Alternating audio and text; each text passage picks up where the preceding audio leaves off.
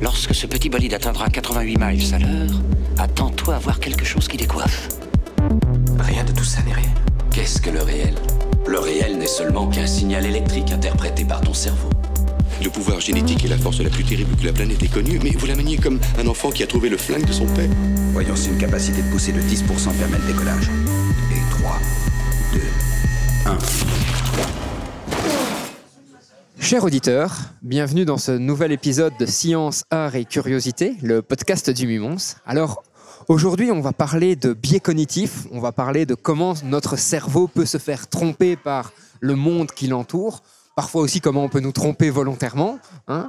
Et cela, je vais le faire avec euh, Thomas Brier. Salut Thomas, Salut Maxime, bonjour à tout le monde. tu vas bien? Je vais très bien et toi?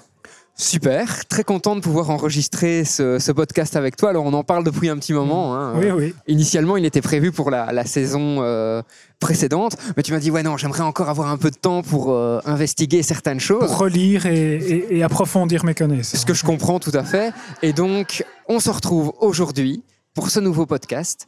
Avant de rentrer dans le vif du sujet, ce que j'aimerais, c'est que tu te présentes rapidement pour que nos auditeurs puissent comprendre qui tu es. Et ensuite, ben, on verra de quoi on va parler aujourd'hui. Alors, je suis pas du tout un spécialiste du cerveau. Je suis professeur de mathématiques en faculté des sciences et ma spécialité, c'est la théorie des jeux, où on suppose que tous les individus sont rationnels et intelligents. Et donc, justement, très vite, hein, on va voir qu'il y a une connexion entre les deux, puisque cette hypothèse, justement, néglige plus ou moins tous les biais en un seul coup. Exactement. on peut le résumer comme ça. Et donc, aujourd'hui, en fait, on va, on va s'appuyer sur deux ouvrages pour faire notre podcast. Alors, le premier, c'est Système 1, Système 2, les deux vitesses de pensée, qui a été écrit par euh, Daniel Kahneman. tout à fait. C'est vraiment l'ouvrage principal euh, sur lequel on va s'appuyer aujourd'hui. Et en fait, un jour, hein, pour raconter la petite histoire à, à nos auditeurs, tu es venu me trouver en disant, euh, eh bien, en fait, euh, Maxime, pour les journées maths sciences, donc dans le cadre du printemps des Oui, sciences, j'aimerais proposer un- une conférence sur euh, les biais cognitifs. Qu'est-ce que tu en penses? Est-ce que tu penses que c'est intéressant? J'étais là, ah oui, super. Justement, j'ai lu un livre qui s'appelle Système 1, Système 2. Est-ce que tu connais? Ben oui, je l'ai lu aussi. Ah, trop cool. Et plusieurs mois plus tard, est venue l'idée de faire un podcast avec toi sur ce livre. Alors, le deuxième ouvrage sur lequel on va, on va s'appuyer, plutôt dans la conclusion du podcast, c'est Apprendre à résister de Olivier Houdet, Tout à fait. qui lui va peut-être nous donner quelques solutions, en tout cas des, des embryons de solutions, sur comment on peut exercer, je vais m'avancer sur le mot, exercer notre, notre cerveau à lutter contre les biais.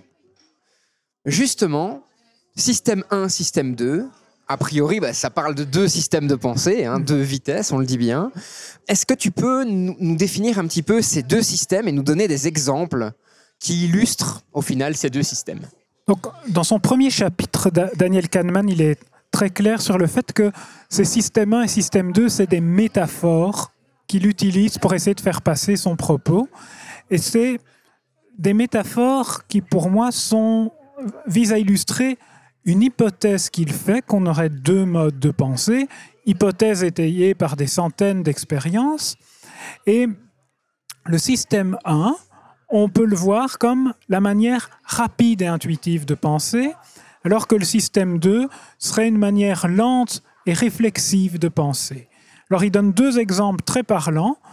Il montre une, dans le livre, il y a une photo avec quelqu'un qui a l'air fâché. Il dit, et là, immédiatement, vous n'avez pas besoin de réfléchir, tout de suite vous vous rendez compte que cette personne est fâchée. Ce qu'on va pratiquement appeler de l'intuition. C'est ça, on pourrait qualifier ça d'intuition. C'est intuitivement, on est convaincu que cette personne est, est fâchée.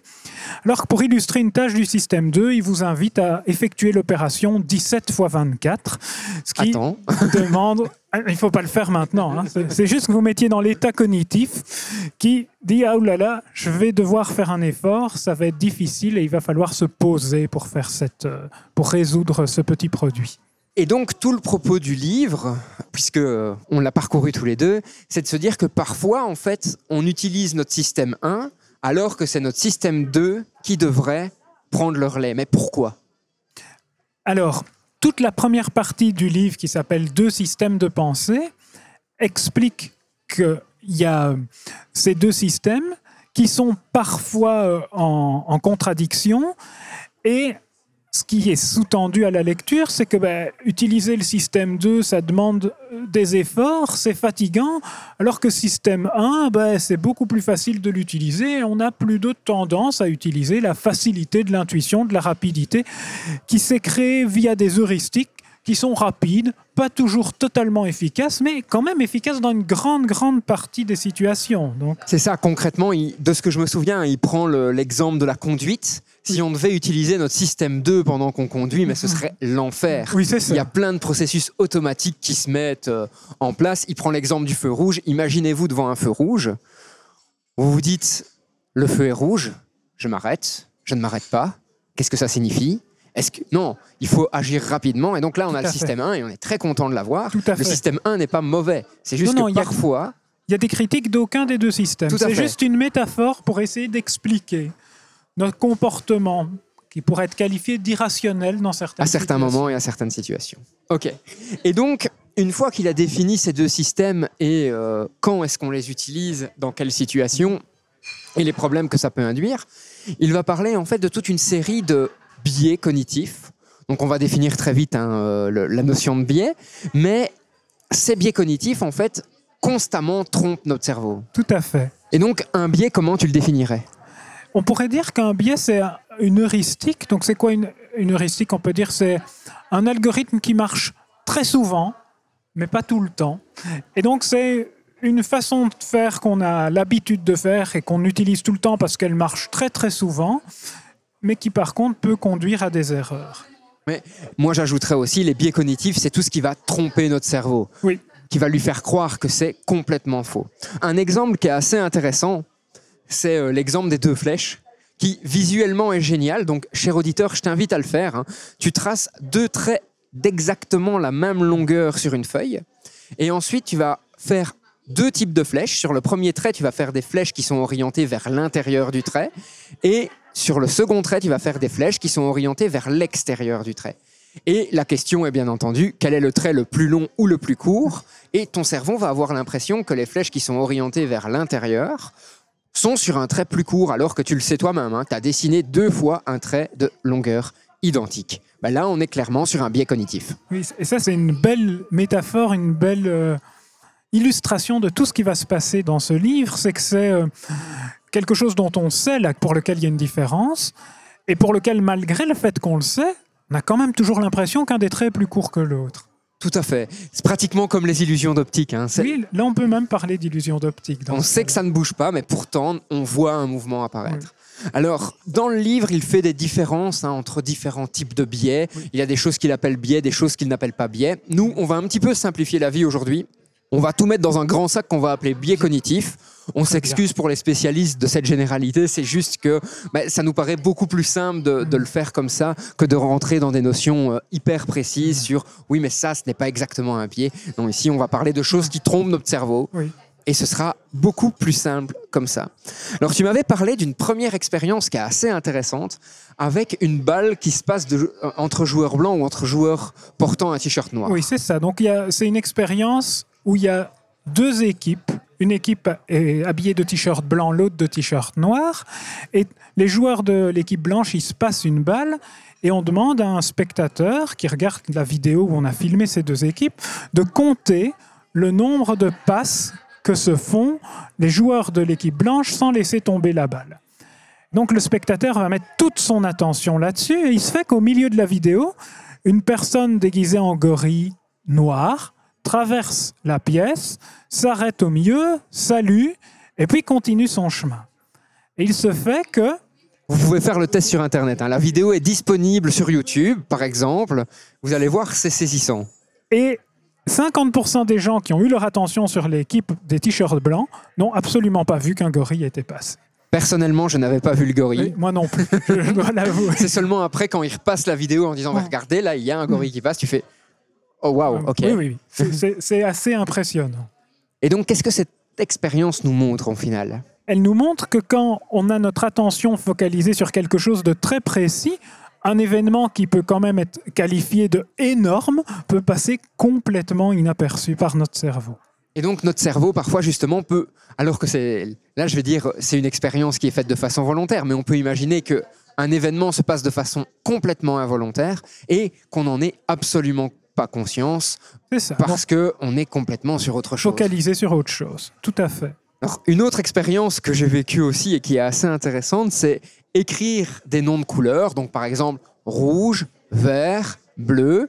Et par contre, les mettre dans une couleur qui ne correspond pas au mot. Par exemple, vous allez mettre le rouge en jaune, le bleu en vert et le vert en bleu.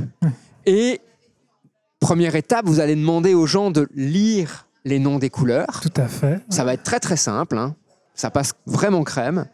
Par contre, si vous commencez aux gens à demander mais de quelle couleur est inscrit la couleur, comme elle ne correspond pas au mot inscrit, c'est extrêmement difficile. hein. Et cette expérience-là, elle a pour but de montrer qu'il y a un conflit entre les deux systèmes. Quand on a un texte, notre intuition, notre heuristique, c'est de lire le texte, c'est pas de repérer les couleurs.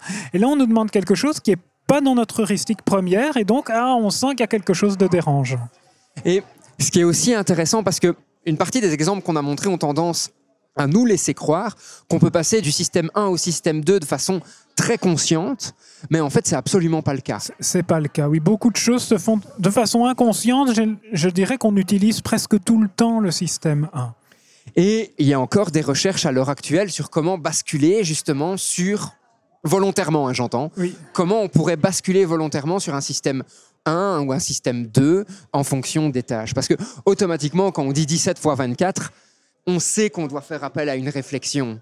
C'est juste qu'il y a des situations où on ne sait pas qu'on doit faire appel à la réflexion et donc on se fait avoir pratiquement dans tous les coups, genre le gorille. Oui, et moi je voudrais parler de l'expérience qui a été appelée l'effet Floride, que je trouve complètement hallucinante, où on demandait aux participants d'une étude de créer une phrase avec différents mots. Et dans un des groupes, c'était tous des mots associés avec la vieillesse. Il y avait par exemple Floride, ridé, lent, et ainsi de suite. Et on demandait aux personnes de constituer une phrase, et c'était pas vraiment ça le but de l'expérience. Il y avait donc un groupe qui avait tous des mots liés à la vieillesse et l'autre groupe qui avait des mots plutôt quelconques. Et ensuite, quand cette première étape de l'expérience a été finie, on a demandé aux participants d'aller dans une deuxième pièce. Et on a mesuré la vitesse à laquelle ils allaient dans cette deuxième pièce. Et on s'est rendu compte que les participants qui avaient eu tous ces mots associés à la vieillesse y allaient beaucoup plus lentement que les autres. Et sans s'en rendre compte, c'était complètement inconscient. Tout à fait. C'est ça l'enjeu de tout le propos d'aujourd'hui. C'est que le monde qui nous entoure nous influence de façon complètement inconsciente. Parfois, ce n'est absolument pas dramatique, mais parfois, ça peut conduire à des situations qui vont poser problème. Alors, tu me disais hein, que dans le livre, ils, ils expliquent justement que ce système 2, on peut l'observer, le passage de l'un à l'autre, où euh, ils ont fait des tests, par exemple, sur des multiplications, Oui. Et ils observaient la dilatation de la pupille. Oui, c'est ça. Et donc, qu'est-ce qui se passait exactement par rapport à ça Donc, il, il pouvait voir l'utilisation du système 2, donc la concentration, il pouvait corréler ça avec la dilatation des pupilles. Et donc, il, il disait que d'ailleurs que dans certaines expériences, il pouvait deviner à la milliseconde près la le moment où la personne avait arrêté d'essayer d'effectuer la multiplication, rien qu'en observant ses pupilles. Et les gens étaient sidérés, comme s'ils avaient des devins en face d'eux, disant Mais comment vous saviez? Alors, tu le disais aussi, hein, le, le- le système 1 est très rapide, Oui. très peu énergivore, paresseux aussi. Et donc, il y a euh, une énigme avec une batte de baseball et un- une balle de baseball qui illustre très très bien ça. Tu peux nous la, nous la citer? Donc c'est un petit exercice de mathématiques qui est maintenant connu depuis que ce livre est connu, qui dit une batte et une balle coûtent ensemble 1,10 dollars et la batte coûte 1 dollar de plus que la balle. La question c'est combien coûte la balle? Si on prend une petite feuille, un papier, on va avoir la bonne réponse tout de suite, mais On vous laisse réfléchir un petit peu, hein, cher auditeur. Et très souvent, les gens vont répondre la balle vaut 10 cents. Ce qui est faux, parce que si la balle vaut 10 cents, la batte vaut 1.10, la somme fait 1.20, c'est pas la bonne réponse. La bonne réponse, c'est 5 cents. Mais le système 1, quand on n'a pas eu envie de faire l'effort, il a tout de suite prodigué la réponse. Bon, il y a une différence, 1.10, donc ça fait 10 cents. Alors, il faut, si vous êtes trompé, il faut surtout pas faire de conclusions concernant votre intelligence, parce qu'il faut savoir que 80% des gens testés se sont trompés, et que même si on, on a fait des expériences au MIT où plus de 50% des étudiants se sont trompés. Le but de cette expérience, c'est juste de montrer ce côté automatique du système 1 qui est paresseux et qui se plante. Et donc, comme tu le disais, c'est un algorithme qui, trois quarts du temps, fonctionne très très bien. Mais lorsque, dans une situation particulière, tu y fais appel, bah, il applique l'algorithme bêtement. Et en fait, on se plante. Tout à fait. Alors, tu me le disais lors de notre préparation, contrairement à ce qu'on croit, pourtant notre cerveau est une machine magnifique. hein. On a déjà fait par exemple des, des podcasts sur, euh, sur la mémoire avec Laurence Ries. C'est complètement incroyable ce qu'on peut mémoriser et la façon dont on peut le faire. Mais n'empêche que notre cerveau en fait peut être trompé et très très très facilement. Oui. Et toi un petit peu dans toute cette, euh, dans toute cette démarche, c'est ce qui t'a fasciné en fait. Oui, c'est de voir à quel point, en tant que mathématicien et peut-être avec cette étiquette de rationalité sur, que je me, collais à moi-même, je me suis rendu compte à quel point je me fourvoyais sur ma croyance en la rationalité de mon propre cerveau. Justement, comment tu as commencé à t'intéresser à ces biais? Pourquoi tout d'un coup tu t'es dit, euh, ok, je vais lire plein de choses sur les biais? Et bah, la deuxième partie de la question, c'est euh, est-ce que maintenant tu les utilises dans ta recherche, par exemple? Je me souviens plus exactement, mais je pense que j'ai dû à peu près par hasard tomber sur une vidéo de Daniel Kahneman et être fasciné par ce monsieur. Et alors, à partir de là, j'ai voulu lire euh, et apprendre un maximum de choses qu'il avait faites, ce qui m'a conduit à lire ce livre fantastique qui est Système 1 et Système 2. Et par rapport à la deuxième partie de ma question sur les recherches actuelles, il se fait que, en collaboration avec euh, Zachary de Grève de la faculté Polytechnique, Donc qui est en génie électricité, hein, c'est bien, ça, c'est un génie électrique. on co-encadre la thèse de Louis Sadouane, où on s'intéresse à des communautés énergétiques, c'est-à-dire, vous imaginez quelques membres euh, de la population qui veulent devenir pas seulement des consommateurs, mais aussi des producteurs d'énergie. Ils ont leurs panneaux solaires, peut-être des, des éoliennes. Ils veulent pouvoir s'échanger de l'énergie entre eux. Donc, ça forme quelque part un mini-marché électrique qui pourrait, de façon euh, classique, être modélisé par des modèles de théorie des jeux. Ça aussi, je trouve que c'est dingue. On fait une petite parenthèse, mais j'aime bien en faire de temps en temps. C'est de se dire que tu peux utiliser la théorie des jeux pour modéliser les interactions en termes de vente et d'achat d'énergie Oui. entre des individus dans un quartier, quoi. Oui, tout à fait. La, la théorie des jeux, vraiment, son gros boom, ça a été fait par des économistes, en fait. C'est Oscar Morgenstern et euh, von Neumann, quand ils ont voulu démarrer la théorie des jeux, c'est parce qu'en gros, ils voulaient mettre des bases pour euh, les modèles de l'économie. Très prochainement, pour euh, les prochains épisodes, on trouvera certainement une excuse pour faire un podcast sur la théorie des jeux. Je sais pas encore comment on, on le tournera, mais Thomas, sache que tu vas être sollicité très bientôt. Et donc, pour revenir à la thèse de Louise, on n'en est pas encore là, mais notre rêve, en tout cas, ce serait d'incorporer ces biais cognitifs et plus spécifiquement ce qui s'appelle la théorie des perspectives, c'est-à-dire une théorie qui dit, mais vous savez, les utilisateurs, ils sont pas rationnels. Et donc, ils vont pas Tu fous en l'air l'hypothèse numéro un de la théorie des jeux en un coup. Et, et on voudrait voir, donc là c'est plein de gros points d'interrogation, est-ce que qualitativement ou quantitativement, le fait d'incorporer ces biais cognitifs, cette non-rationalité dans les modèles, ça va changer quelque chose Dans ce cas précis des communautés d'énergie. Excellent. Et donc, on voit vraiment que euh, c'est ça aussi que je voulais montrer dans, dans ce podcast, c'est que de plus en plus, les recherches doivent être transversales. Là, on a un problème énergétique, donc il va être un problème technique aussi. On a un problème ben, qui est lié à la aux mathématiques, théorie des jeux, mais aussi à tout ce qui est plutôt orienté sur les mécanismes dans le cerveau pour comprendre comment les gens vont se comporter face à tout ça. C'est assez dingue. Alors, avant de rentrer plus en détail sur euh, plein de biais dont on va parler tout de suite, l'idée n'est pas de dire que tout ce qui est dans ce livre est une vérité absolue. Il y a des recherches qui sont encore en cours à l'heure actuelle, donc c'est important de le comprendre. On s'appuie quand même sur un livre qui euh, s'appuie sur énormément de recherches. hein. tu me le disais au niveau des chapitres. Chaque chapitre a énormément de sources qui sont citées. Et Kahneman dit au tout début du livre qu'en fait, dans son souvenir, le début de ses recherches remonte à 1969. Donc, c'est un livre qui se base quand même sur plusieurs dizaines d'années de recherche étayées par des centaines d'expériences.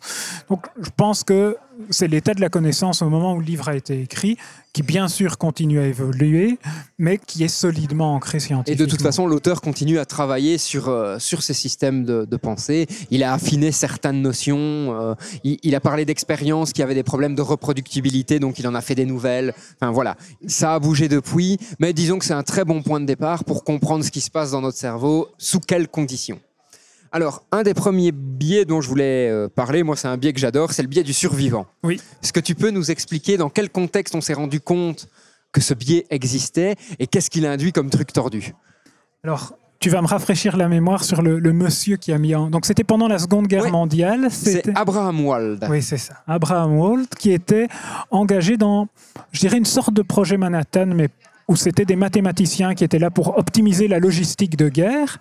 Et une des choses qui avait été demandée à, ce groupe, c'était de déterminer quelle partie des avions devait être blindée. Donc, on leur avait donné toute une série de croquis avec les impacts de balles des avions qui revenaient des bombardements. Donc pour que vous, vous voyez bien ce dont on parle, imaginez un dessin d'avion avec plein de petits points de couleur, points rouges, qui symbolisent en fait tous les impacts qu'il y a eu sur les avions qui sont revenus au port. C'est ça. Et donc, sur, si, si vous, vous pouvez trouver ces dessins sur Internet c'est avec euh, biais du survivant. Vous tapez biais du survivant, c'est le premier dessin que vous voyez. Et on voit sur ces dessins qu'il n'y a pas d'impact sur les moteurs. Donc, une première réaction naïve, ce serait de dire, il y avait beaucoup d'impact sur les ailes, ce serait de dire, il faut blinder les ailes. Et la première réflexion d'Abraham Walt a été de dire, non, mais là, on a des photos seulement des avions qui sont revenus. Les avions qui sont tombés, Seulement ceux qui ont réussi au final. Tout à fait. Et c'est pour ça le nom de biais du survivant, c'est de ne prendre en compte qu'une partie de l'échantillon, dans ce cas-ci seulement les avions qui sont revenus, au lieu de prendre en compte tous les avions. Et donc, en fait, la partie qu'il fallait renforcer, c'était les parties où il n'y avait pas d'impact de balles, puisque les avions revenant avec des impacts de balles, a priori, ça n'a aucune importance sur leur retour, même s'ils ont des impacts et des trous dans la carlingue, ils sont toujours là. Tout à fait. Donc, c'est une façon de penser qui peut vraiment euh, être tordue. Là, on a un exemple qui date de la guerre. L'idée, c'est peut-être aujourd'hui donner des exemples plus actuels. Donc ici, j'en ai quelques-uns qui sont assez intéressants. Par exemple, c'est se dire que les constructions arch- architecturales de nos ancêtres sont beaucoup plus solides que les nôtres au regard des édifices qui ont traversé les âges. Alors c'est vrai, il y a des édifices qui ont 6, 7, 1000 ans, mais il y en a plein d'autres qu'on ne voit toujours pas. Et donc, tenir compte que des édifices qui sont toujours présents, C'est un biais du survivant. C'est un biais du survivant. Un autre élément assez intéressant, c'est chercher les secrets de longévité des centenaires en s'intéressant à leur habitude de vie, ben, sans considérer les mauvaises habitudes de toutes les personnes qui n'ont pas vécu jusque 100 ans. C'est complètement biaisé. Donc, en fait, c'est prendre une partie de l'échantillon, hein, comme tu l'as dit, sans tenir compte de la globalité de l'échantillon. Et c'est bien ça le problème. Mais encore une fois, notre système 1 a tendance à faire ça de façon extrêmement rapide. Un autre qui est sympa aussi, c'est le biais d'ancrage. Ah oui, moi c'est un de mes biais préférés, le biais d'ancrage. Donc je vais donner un, un exemple tout de suite. C'est on a fait deux groupes de personnes et au premier groupe on leur a demandé si, d'après eux, le plus grand séquoia du monde mesurait plus de 400 mètres. Au deuxième groupe, on a posé la même question, mais en demandant s'il mesurait plus de 60 mètres. Et puis la deuxième question a été, selon vous, quelle est la taille du plus grand séquoia du monde? Et Le premier groupe, qui avait reçu 400 comme encre, a répondu 278, alors que le deuxième, qui avait reçu 60 comme encre, a répondu 93. Et donc, on le voit ici, ben, cette fameuse encre a tendance en fait à induire la réponse qu'on va donner par la suite. Oui. Et donc, ça peut être utilisé par exemple dans des, tu m'avais dit, hein, dans des négociations avec Oh. des gens qui vont taper des prix directement ultra extrêmement hauts élevé. pour se dire, ben, en fait, la personne face à moi va taper autour de ses prix, même si Mhm. elle descend, elle, elle, elle Elle va rester sur un prix exagérément haut. oui. Et tu me disais d'ailleurs, la seule solution euh, pour sortir de ce mécanisme-là, en tout cas dans, dans les négociations, c'est de se dire à un moment, non, j'arrête. C'est ça. Enfin, c'est ce que disait Kahneman. hein. Oui, Donc, tout à fait. Il y avait un autre exemple de biais d'ancrage. Ça concernait des juges et des dés, euh, mais qui ça. étaient pipés, hein, les dés un petit peu. Il y avait des dés qui avaient été pipés pour ne donner que deux nombres. Je me souviens plus des nombres, mais on va dire 2 et 9. Et donc, on donnait un cas fictif à un juge où il allait devoir déterminer le nombre de mois de prison de la personne. Mais avant, on lui demandait de lancer les dés. C'était soit 2 ou soit 9. Et on lui disait maintenant, oubliez ce qui est sur les dés et prenez votre décision comme si vous donniez la sentence. Et on s'est rendu compte que les juges qui avaient tiré 2 donnaient en moyenne une sentence moindre que les juges qui avaient tiré 9. Alors que clairement, ça ne devrait absolument pas, Pas influencé. Tout à fait. Et encore une fois, ça reste inconscient. Oui. Toute la question, c'est, et on y viendra après, c'est est-ce qu'il y a des méthodes pour justement essayer de, de sortir de, de ça et de ne pas se faire avoir par ces biais Alors, un autre effet qui est aussi sympa, c'est l'effet de halo. Donc l'effet de halo, c'est quand on il y a une personnalité ou une personne qu'on aime bien pour une raison, on a tendance à tout trouver magnifique chez cette personne. Et donc ça, encore une fois, biaise complètement notre perception de la personne. Ça a une, quelque part une tendance à euh, nous rendre un peu manichéens. De la même façon, quelqu'un qu'on n'aime pas, on va tout détester chez cette personne. Genre quand on lâche sur un politicien ou une politicienne, oui, mais il est beau ou elle est belle. Voilà, Oui, tout- tout- ça n'a absolument rien à voir. Et ça arrive de, de très nombreuses fois. hein. Il y a aussi un eff- par rapport à l'effet de halo, euh, un test qui a été fait aux États-Unis. euh, Je viens de m'en souvenir, mais il est, excellent. Donc, imaginez-vous, vous habitez au Texas et vous prenez l'avion pour euh, euh, revenir au Texas. Et un homme habillé en chemise hawaïenne et en short avec un micro vient près de vous et vous demande si vous êtes conscient qu'en fait vous allez être bloqué dans le terminal pendant plusieurs semaines, peut-être, parce que en fait le Texas a déclaré son indépendance par rapport aux États-Unis et donc tout un système de passeport doit être mis en, en place et vous allez être bloqué dans le terminal. Pratiquement 90% des gens qui ont vu ce type en short et en chemise hawaïenne se sont dit ouais c'est un fou, il raconte des, des conneries et se sont partis. Quelques jours plus tard, il refait la même expérience, sauf que là il est habillé en costume et il redit aux gens Exactement, exactement la même chose, avec le même angle d'attaque, etc. Et il y a des gens qui s'effondrent en pleurant parce qu'ils doivent aller retrouver leur famille, etc. Donc juste parce que la personne s'est habillée différemment, les gens ont cru ou pas cru ce qui a été dit. Donc c'est vraiment une euh, manifestation, effet d'halo. Oui, c'est ça. Tu m'avais aussi parlé d'un autre effet qui était lié à une certaine Linda, Oui, dont on a oublié le nom, hein, le, le nom de l'effet, mais je trouvais ce, ce, ce descriptif assez intéressant. D'ailleurs, tu vas nous lire le descriptif qu'il y a dans, dans je le vais livre. hein, on va, le passage. de on va faire la situation euh, pour que nos auditeurs puissent aussi euh, participer à l'expérience. Donc Linda, c'est une personnage fictive et on va décrire en quelques lignes qui elle est. Linda a 33 ans, elle est célibataire, ne mâche pas ses mots et est très intelligente. Elle est diplômée en philosophie. Quand elle était étudiante, elle se sentait très concernée par les questions de discrimination et de justice sociale. Elle avait également pris part à des manifestations contre le nucléaire. Une fois cette description posée, on demande aux participants de l'étude qu'est-ce que Linda est la plus susceptible de faire aujourd'hui? Il y a toute une série de choses. Il y a par exemple, Linda est enseignante dans une école élémentaire, Linda travaille dans une librairie et prend des cours de yoga. Et parmi tout ça, il y a aussi Linda est employée de banque. Et une autre proposition, c'est Linda est une employée de banque active au sein d'une association féministe. Et là où il y a quelque chose qui est de l'ordre du biais, c'est que les gens pensent qu'il est plus probable que Linda soit employée de bande active au sein d'une association féministe plutôt que juste le fait qu'elle soit employée de banque. Alors que statistiquement, ben, il y a plus de chances qu'elle soit juste employée de banque qu'employée de bande et active au sein d'une association féministe. Tout simplement parce qu'il y a un et, donc il faut remplir les deux conditions Tout à fait. pour pouvoir euh, valider la proposition, ce qui statistiquement induit qu'il y a moins de chances de remplir deux propositions plutôt qu'une. Oui. Simplement. Donc, vous le voyez, les biais sont omniprésents. Alors là, on vous donne des cas théoriques. Bien entendu, il faut être conscient que tout autour de vous, constamment, il y a des biais qui apparaissent. Par exemple, lorsque il y a un accident d'avion, ben, vous allez vous dire, Hmm, peut-être que ces vacances-ci, je vais pas prendre l'avion parce que, regardez, c'est dangereux, il y a eu un accident d'avion. Alors qu'en fait, statistiquement, quand vous regardez la situation dans, sa globalité, l'avion n'est pas devenu plus dangereux ou moins dangereux parce qu'il y a eu un accident d'avion. Oui, c'est ce qu'on appelle la, la disponibilité. Quand on, on a beaucoup plus facile à se rappeler quelque chose, on va avoir tendance à lui donner une importance plus grande qu'elle ne l'a nécessairement en réalité.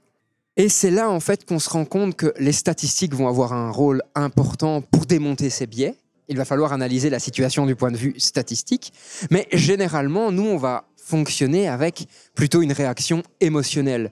Par exemple, si je vous pose la question suivante, à votre avis, qu'est-ce qui va faire le plus de morts? Une tornade ou de l'asthme?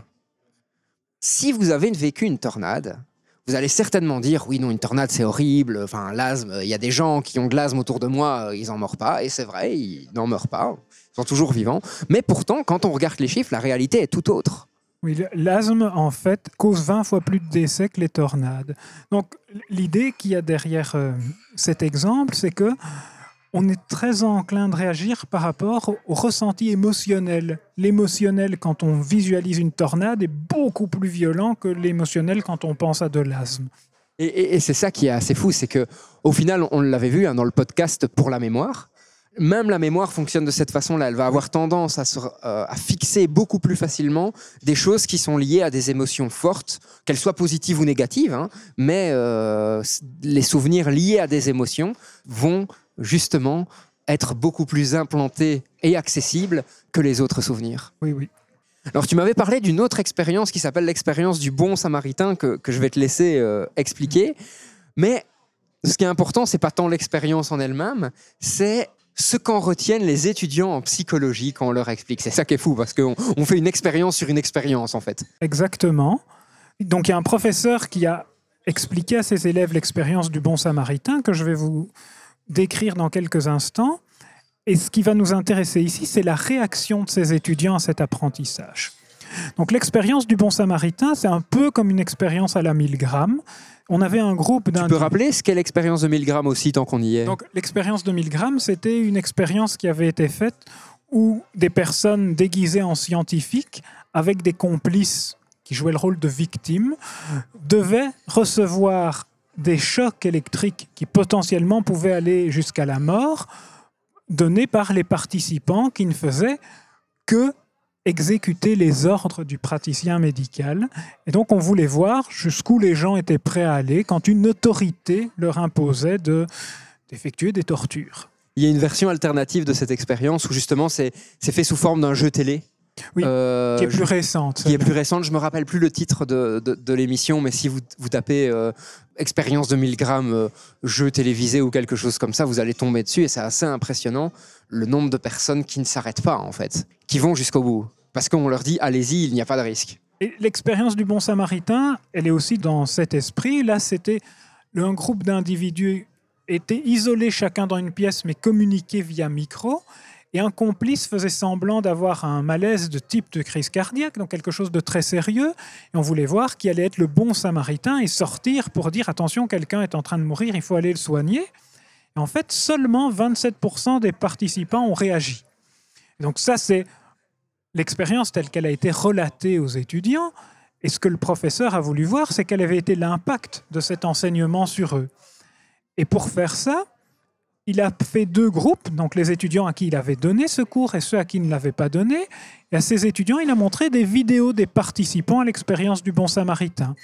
Et il leur a demandé, à votre avis, est-ce que cette personne a réagi oui ou non, en sachant que statistiquement, 27% des gens seulement avaient réagi. Et le fait d'avoir donné cette information n'a absolument rien changé pour les étudiants.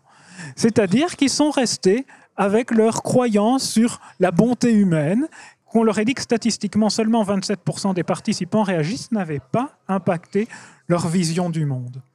Ça pourrait être déprimant, comme le dit Kahneman, c'est est-ce que c'est encore utile d'enseigner la psychologie? Il raconte que son collègue qui a eu cette idée ne s'est pas découragé et a changé sa manière d'enseigner.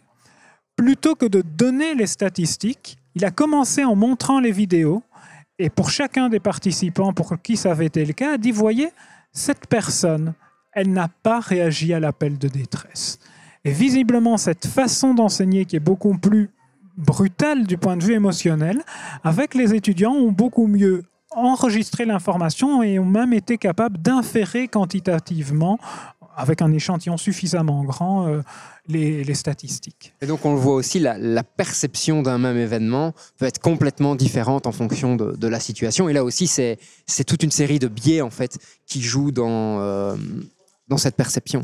Alors dans le livre, il parle des traders, hein, donc les, les personnes qui jouent euh, avec des portefeuilles boursiers. Et c'est assez intéressant parce que justement, il confronte l'intuition à la réalité de terrain. C'est-à-dire que pour euh, Kahneman, il n'y a pas d'intuition. L'intuition n'existe pas. Et pour un de ses collègues dont j'ai oublié le C'est Klein. Klein, dont j'ai oublié le nom, lui dit ben si l'intuition existe. Et donc plutôt que se taper dessus, hein, c'est vraiment ce qu'ils disent dans le livre, hein, plutôt que de rester chacun sur ses positions, ils ont décidé d'écrire un article ensemble sur cette notion de, de l'intuition. Et ce qui en ressort est assez intéressant parce que d'abord ils se rendent compte qu'ils n'ont pas fondamentalement De désaccord. De désaccord, en fait, ils parlent juste pas avec les mêmes mots de la même chose. Est-ce que tu peux un petit peu nous, nous éclairer euh, euh, sur cette situation et après, ben, justement, nous parler de façon plus spécifique des traders avec des mesures statistiques qui ont été effectuées sur toutes ces transactions? Donc Kahneman se présente comme quelqu'un qui ne croit pas en l'intuition alors qu'il dit que son collègue Klein y croit. Et en se rencontrant, ils ont pris conscience qu'en fait, quand Klein parle d'intuition, il parle de professions comme des pompiers, des infirmiers, et comme le dit Kahneman, des autres professionnels disposant d'une incontestable expertise. Tandis que Kahneman, lui, pense à des traders, à des politicistes qui, d'après lui, tentent d'effectuer des prévisions long terme impossibles à étayer.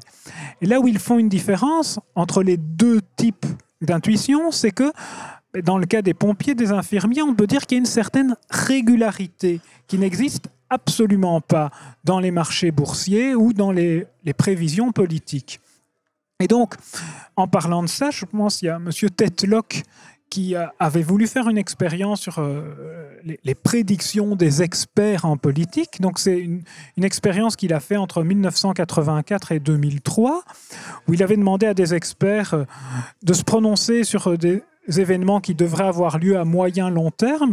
Donc, il faut se remettre dans le contexte, mais le type de question, c'est Gorbatchev va-t-il être renversé par un coup d'État? Les USA vont-elles entrer en guerre avec un pays du Golfe Persique? Il a analysé euh, tous ces résultats avec ce qui s'est vraiment passé, et les experts ont eu des résultats quasiment équivalents au hasard. Et ce qui est amusant, c'est de se dire que plus le prévisionniste était célèbre et en vue, plus il était mauvais. Donc ça, il explique par le fait que ben, les, les gens qui passent beaucoup de temps à se médiatiser ben, s'éloignent vraiment de la connaissance de leur expertise. Et donc, on le voit, euh, cette intuition peut être contre-intuitive. On a tous déjà eu l'impression d'avoir une intuition et de se dire Ah ben oui, ça a fonctionné. Encore une fois, on oublie toutes les fois où ça n'a pas fonctionné. A Par du survivant. A du survivant, exactement. Et euh, avec les traders, c'est encore pire, je trouve.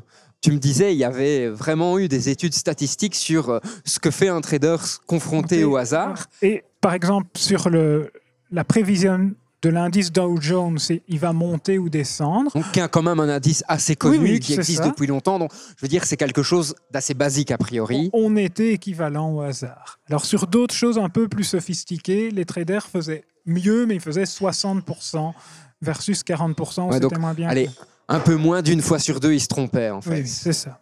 Ce n'est pas rassurant.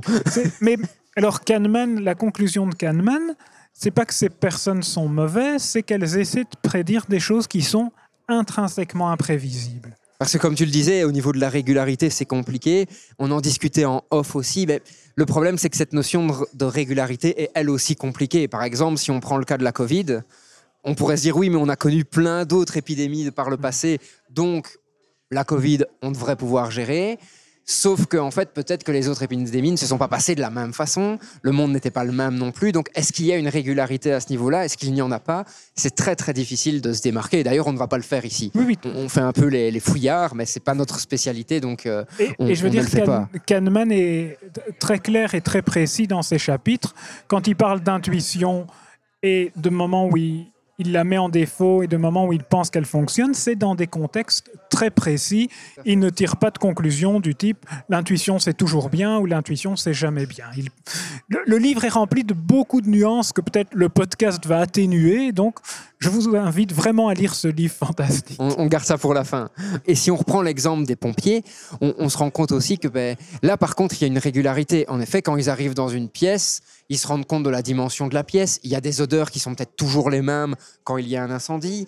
Euh, il y a des signes avant-coureurs qui peuvent être repérés, que ce soit consciemment ou inconsciemment. Et donc là, par contre, cette notion de régularité est facilement mise en évidence. Oui, et là, c'est. Mais encore une fois, quand on arrive à identifier les domaines où il y a des experts d'une intuition qui est fiable, c'est bien de se référer à leur avis. Maintenant, comment on y parvient, ça c'est une autre question. Alors, pour parler d'une autre personne, donc un philosophe des, des sciences français qui est déjà venu euh, à l'université, donc Étienne Klein ici, qui n'est pas le Klein dont on parlait euh, précédemment, mais on se rappelle pendant la crise du Covid, justement, il a, il a écrit un, un petit bouquin qui s'appelle Je ne suis pas expert, mais et qui parlait de cet effet où euh, plus une personne entre guillemets est incompétente et plus elle va avoir l'air sûre d'elle. On parle d'ailleurs, attention, au Scrabble, si vous, vous arrivez à placer ce mot, vous êtes gagnant à tous les coups. L'ultracrépidarianisme, euh, je vous laisse essayer de le retrouver sur Google, je ne vais pas vous l'épeler, qui justement est aussi euh, quelque chose lié à ça. C'est plus une personne est incompétente, plus elle va marquer euh, les esprits en ayant l'air sûr d'elle. D'ailleurs, ça porte un nom, c'est l'effet Dunning-Kruger. Un autre chapitre de, de système 1, système 2 parle de l'intuition, dont on a déjà euh, parlé, donc ce qu'on pourrait aussi appeler des préconceptions, Mm. contre les formules mathématiques, en tout cas simples. Oui. Alors, moi j'ai une petite histoire à raconter par rapport à ça. hein. Euh, Mes collègues Francesco et Swazik euh, ont par le passé souvent travaillé dans des écoles. Et donc là, ils faisaient euh, une expérience sur la chute libre. Alors, petit rappel théorique, dans la formule justement de la chute libre, la masse du corps n'intervient pas. Donc que vous fassiez tomber quelque chose de 1 kg ou de 10 kg, il tombera exactement de la même façon et donc touchera le sol exactement au même moment si vous le lâchez de la même hauteur. Bien entendu, il faut que les deux objets aient exactement la même forme et avec des masses aussi différentes, ça devient de plus en plus compliqué. Francesco et Swazik faisaient donc cette expérience dans une école avec deux éléments ayant des poids différents et plus ou moins la même forme. Et ils le laissent tomber. Et de fait, les deux objets touchent presque simultanément le sol. Et un petit garçon vient près de Swazik et lui dit Oh, madame, je suis désolé, ton expérience n'a pas fonctionné. Ils n'auraient pas dû toucher le sol en même temps. Alors que je viens de vous expliquer exactement le contraire. Donc on voit que l'intuition, la préconception, est quelque chose avec lesquels on doit vivre, c'est vrai, mais qui souvent vont faire en sorte qu'on va se planter complètement.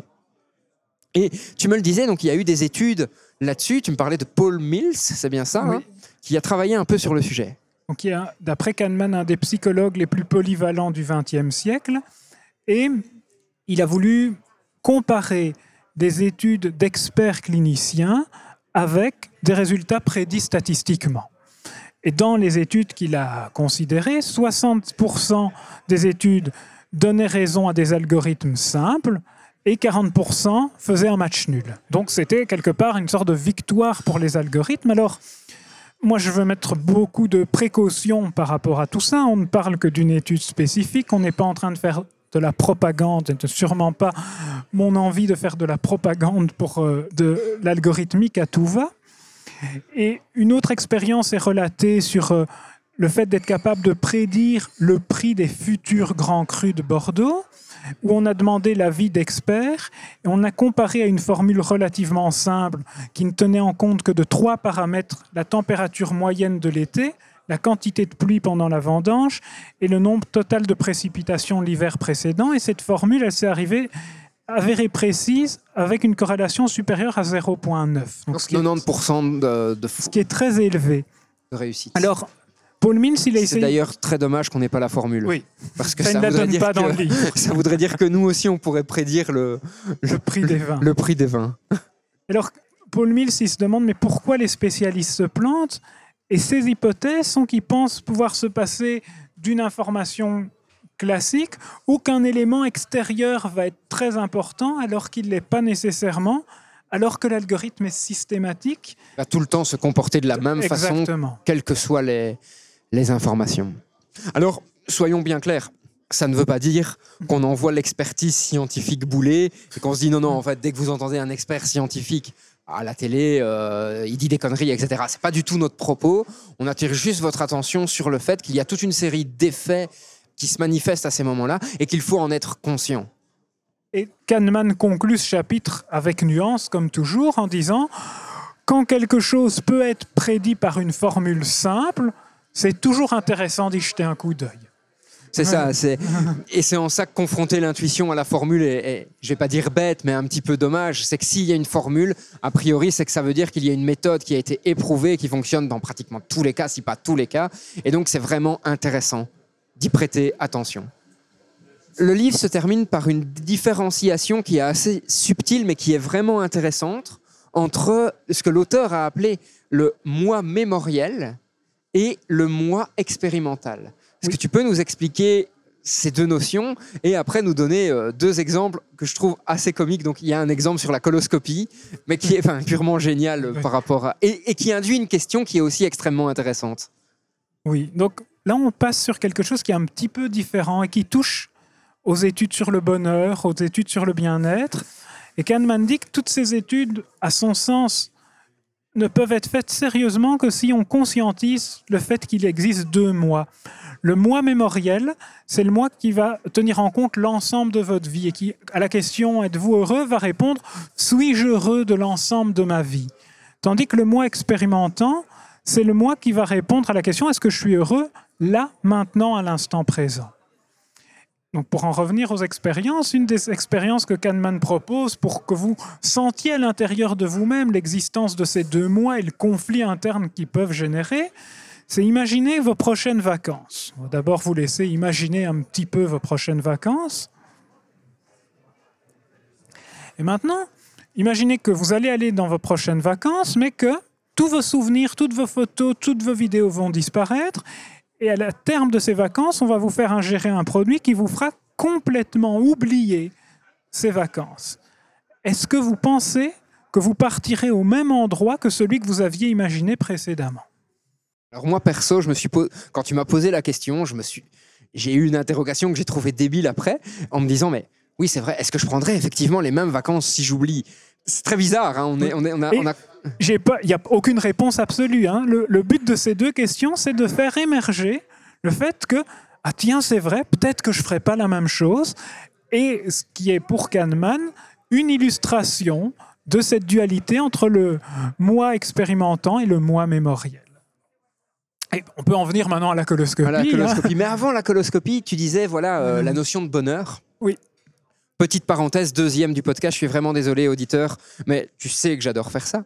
Il faut savoir qu'en fait, il y a une étude de Harvard qui a été réalisée sur le bonheur. C'est une des plus longues, si pas la plus longue étude qui ait jamais été réalisée au monde. C'est une étude qui s'est étalée sur 75 ans, peut-être même un peu plus maintenant. Hein. Et cette étude, justement, elle démontre qu'en fait, entre autres, le bonheur ne dépend pas de l'argent. Alors, je vais remettre quand même en perspective ce que je dis, c'est à partir d'un certain seuil. Ce que je veux dire par là, c'est qu'en effet, au fur et à mesure que vous gagnez de plus en plus d'argent, le bonheur augmente, mais à partir d'un certain chiffre, le bonheur reste complètement stable, alors que la quantité d'argent peut continuer à augmenter. Et cette étude a en fait démontré que pour augmenter de façon continue ce bonheur, c'est les interactions sociales qui primaient, donc le fait d'être entouré par la famille, des amis, etc., qui renforçaient ce sentiment de bonheur. Tu me disais aussi, et si on reprend cette, euh, cette notion, cette différenciation... Ça. Kahneman nuançait un tout petit peu ses résultats en disant que le bonheur qui reste stable au-delà d'un certain montant, c'est le bonheur du moi expérimentant, c'est-à-dire le bonheur de l'instant présent. Et donc il expliquait bien que ces deux bonheurs du moi expérimentant et du moi mémoriel, ils sont relativement de façon surprenante, ils sont relativement peu corrélés. Par contre, pour le moi mémoriel, sur est-ce que j'ai réussi ma vie, plus on a d'argent, plus on a l'impression qu'on a réussi sa vie. Donc ça, c'est. On voit que même la notion de bonheur pour ces deux mois peut être, euh, peut être différente. Et donc revenons, fermeture de la parenthèse, et attaquons le vif du sujet, revenons à cet exemple de coloscopie. Donc c'est une expérience qui a été faite au début des années 90 où visiblement il n'y avait pas les anesthésies euh, assez communes pour rendre cet examen non douloureux. Et on a fait passer des coloscopies, pas juste pour l'expérience, mais à, des tas de gens, et on leur a demandé d'évaluer leur niveau de douleur toutes les 30 secondes. Alors il y a deux schémas que je ne peux pas vous reproduire, mais que je peux vous expliquer, de deux participants, où en gros le premier participant, sa coloscopie dure 8 minutes, et le deuxième, sa coloscopie dure 24 minutes. Sur les 8 premières minutes, on peut dire que les graphiques sont les mêmes. Pour le premier participant, l'expérience se termine avec un très haut pic de douleur. Donc pour le deuxième participant, c'est le même pic de douleur, mais puis ça diminue pendant euh, les minutes qui suivent. Donc sans aucun doute, le deuxième participant qui a eu la coloscopie de 24 minutes a eu une expérience plus douloureuse en termes de mois expérimentant. Il a eu tout aussi mal pendant les huit premières minutes et puis il a continué à souffrir. Ce qui est très troublant, c'est que après quelques jours, si on demande aux deux participants de donner une évaluation globale de leur expérience, le participant numéro un a un bien pire, celui de la coloscopie de 8 minutes, un bien pire souvenir que le deuxième. Et c'est quoi la raison, d'après toutes les analyses des expériences C'est que son histoire de coloscopie s'est terminée par un très haut pic de douleur. Alors que pour le deuxième, même s'il a atteint ce haut pic de douleur et que ça a continué, au final, il en garde un plutôt bons souvenirs. Tout est relatif, on parle quand même d'une coloscopie. On parle d'une coloscopie. Hein. Il en garde un meilleur souvenir alors qu'il a souffert aussi intensément et qu'il a souffert plus longtemps. Et ça induit une question, hein, c'est ce que je disais euh, quand on allait en parler. Est-ce qu'au niveau de l'acte médical, on devrait en tenir compte et, par exemple, créer des examens qui sont peut-être un peu plus longs, mais où la dernière partie de l'examen est entre guillemets là pour diminuer justement progressivement la douleur et permettre aux patients de garder un meilleur souvenir de cet examen C'est des questions qui sont posées aussi dans le livre de Kahneman et auxquelles il n'apporte pas de réponse. Mais si ce qu'on souhaite, c'est inciter les gens à faire des examens, ça Et semble, pour une partie des examens, c'est important. ça semble effectivement être un levier. Alors, voilà, on a parlé de toute une série de biais. On sait que ça influence notre vie de façon inconsciente la plupart du temps et que, ok, comment on va faire pour gérer ça? Kahneman, il apporte pas réellement de, de réponse dans son ouvrage. hein. Euh, il, est plutôt nuancé en disant voilà, rien que le fait de savoir que ça existe, ça peut nous permettre de les détecter. Il faut essayer de conscientiser un petit peu tout ça, mais c'est pas simple et c'est éprouvant. Alors, c'est là qu'intervient le second livre dont on a parlé aujourd'hui, hein, donc euh, qui est Apprendre à résister, où lui cite directement système 1, système 2. Oui, donc je, je vais peut-être juste lire un. On va moins parler de ce livre, mais je, veux, je, je trouve que c'est une piste intéressante Tout à pour fait. conclure le podcast. Donc, dans ce livre d'Olivier Houdet, il a un chapitre qui s'appelle Système 1, 2 et 3. Donc, je- lis un passage de ce livre. Il dit à la fin de son ouvrage sur le raisonnement et la prise de décision chez l'adulte, système 1, système 2, les deux vitesses de la pensée, Kahneman se demandait en 2012 que peut-on bien faire pour éviter les biais ou heuristiques du système 1, rapide et intuitif? Donc exactement euh, la question que tu posais, Maxime. Et il dit dans un livre que j'ai récemment consacré à cette question spécifique, le raisonnement, j'ai avancé l'idée du système 3, qui est un système de résistance cognitive ou inhibition, qui permet au cas par cas, grâce au cortex préfrontal, de bloquer le système 1 de raisonnement pour activer le système 2, logique, plus lent et réfléchi. Donc ce qui est très intéressant, c'est que Olivier Houdet fait l'hypothèse d'un troisième système, le système 3. Moi, ce que je retiens surtout dans cette phrase, c'est qu'il parle de cas par cas.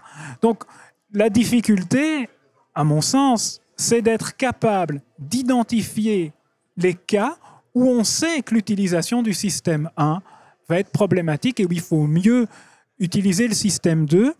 Et Olivier Houdet, dans son livre, donne plusieurs exemples très intéressants liés à, entre autres, l'apprentissage des mathématiques, où plusieurs techniques ont été utilisées entre Quand tu parles de technique, c'est technique pédagogique? Oui, technique pédagogique. La, première, ici, dans une expérience précise liée à l'implication logique, il dit qu'on leur a expliqué l'inhibition, donc la, la stratégie dont il parle. Deuxième technique, c'est l'explication logique. Et troisième technique, la simple répétition. Ils ont montré que seul l'apprentissage de l'inhibition s'est révélé efficace. On est passé d'un taux de réussite initial de 10% à plus de 90%. Et ce qui est d'autant plus fascinant dans le livre d'Olivier Houdet, c'est qu'il explique qu'ils ont fait des IRM, qu'on a vu qu'au niveau du cerveau, les différentes techniques n'ont pas eu les mêmes conséquences et que le cas de l'inhibition sollicitait la zone du cortex préfrontal et donc vraiment il y avait quelque chose de différent qui se passait. Qui, dans mes souvenirs, est aussi la zone de la créativité, etc., hein, il me semble, hein, ce, ce cortex euh, préfrontal. Et donc, je suis bien conscient qu'on vous donne pas une réponse complètement absolue. On vous dit pas, euh, en fait, il va suffire de faire ça et vous allez oublier tous les biais. Non. Mais voilà, la notion de résistance, d'inhibition, donc toujours se poser des questions par rapport à ce à quoi on est confronté, tout en acceptant aussi que euh, le complot n'existe pas partout non plus, que généralement c'est plus de l'opportunisme que du complot. Enfin, voilà, il y a, le propos du podcast n'est pas de vous dire remettez en cause tout ce qui vous entoure, il y a des biais partout. Il y a des biais partout. Parfois, il faut juste vivre avec. Parfois, il faut juste y être attentif parce que ça, va, ça peut avoir une réelle influence dans votre vie. Alors justement, toi, Thomas, avoir lu ce livre, est-ce que ça a changé ta perception du monde en tant qu'individu, hein, j'entends, et pas Oui, en tant que, que chercheur?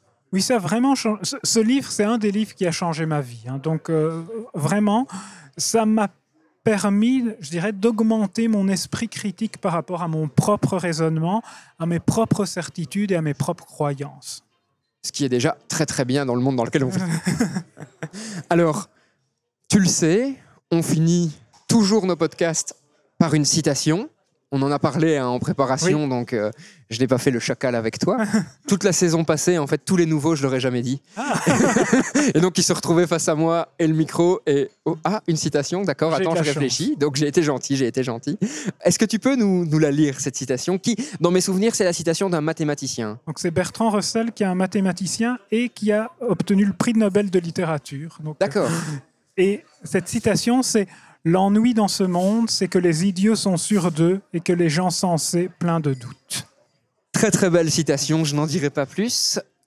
Pour terminer le podcast, à qui est-ce que tu conseillerais ce livre? Parce que c'est quand même un gros morceau de 700 pages, donc ça peut faire peur. Ça mais- peut faire peur, mais je le conseillerais à tout le monde. Le livre est divisé en beaucoup de chapitres et chaque chapitre peut être lu indépendamment et chaque chapitre est un régal. Et c'est très accessible. hein. Le langage utilisé est un oui. langage normal. euh, C'est un livre de vraiment grand public. Hein. C'est pas un livre euh, destiné seulement à quelques experts euh, du domaine. J'imagine que le livre étant euh, quand même relativement célèbre, il doit y exister peut-être des conférences sur YouTube Oui, autour du oui, sujet par l'auteur. Bah, si vous avez euh, des, des audiolivres, euh, j'imagine qu'il doit aussi exister en, en audiolivre. Donc ça peut être intéressant de, de s'y intéresser. Eh bien, Thomas, merci beaucoup pour ce podcast. Merci Maxime pour cet échange. J'espère qu'à l'avenir, je serai un petit peu plus attentif aux biais qui viennent polluer ma vie. et, et si pas, ben, j'essaierai de, de faire des efforts et de m'inhiber. Sûrement que je vais lire le livre de Olivier Houdet, euh, parce que je ne le connaissais pas du tout, hein, c'est toi qui m'en as parlé. Mais euh, j'espère pouvoir découvrir des choses là-dessus. J'espère pour toi. À très bientôt. Au revoir. Chers auditeurs, on se retrouve la semaine prochaine pour un nouvel épisode de Science, Art et Curiosité. Passez une belle semaine. Tu viens d'écouter un épisode du podcast du Mumons. Et franchement, j'espère qu'il t'a plu. D'ailleurs, si en passant, tu veux me faire un retour ou si tu as des idées d'amélioration, surtout n'hésite pas à nous contacter. Tu peux aussi devenir notre ambassadeur et faire découvrir ce podcast tout autour de toi. Si tu as des idées de sujets ou si tu souhaites enregistrer un épisode, surtout n'hésite pas à nous contacter. Rendez-vous sur le site internet mumons.be ou sur la page Facebook du Mumons.